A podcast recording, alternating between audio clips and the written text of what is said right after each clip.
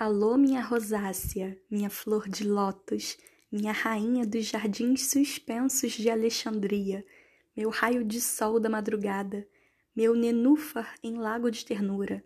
Alô, meu bem, minha coisinha louca. É assim que de manhã ou tarde noite eu costumo chamá-la. E a cada nome novo ela sorri e diz que está guardando na agenda ou no caderninho da memória esses doces epítetos do amor. Sou poeta, serei? E tenho obrigação de inventar novas formas de carinho. Mas, por mais que invente, nunca inventarei a forma ideal de dizer que a amo. Tanto, tanto, tanto, tanto, tanto, tanto, que não cabe nas palavras nem nos lábios.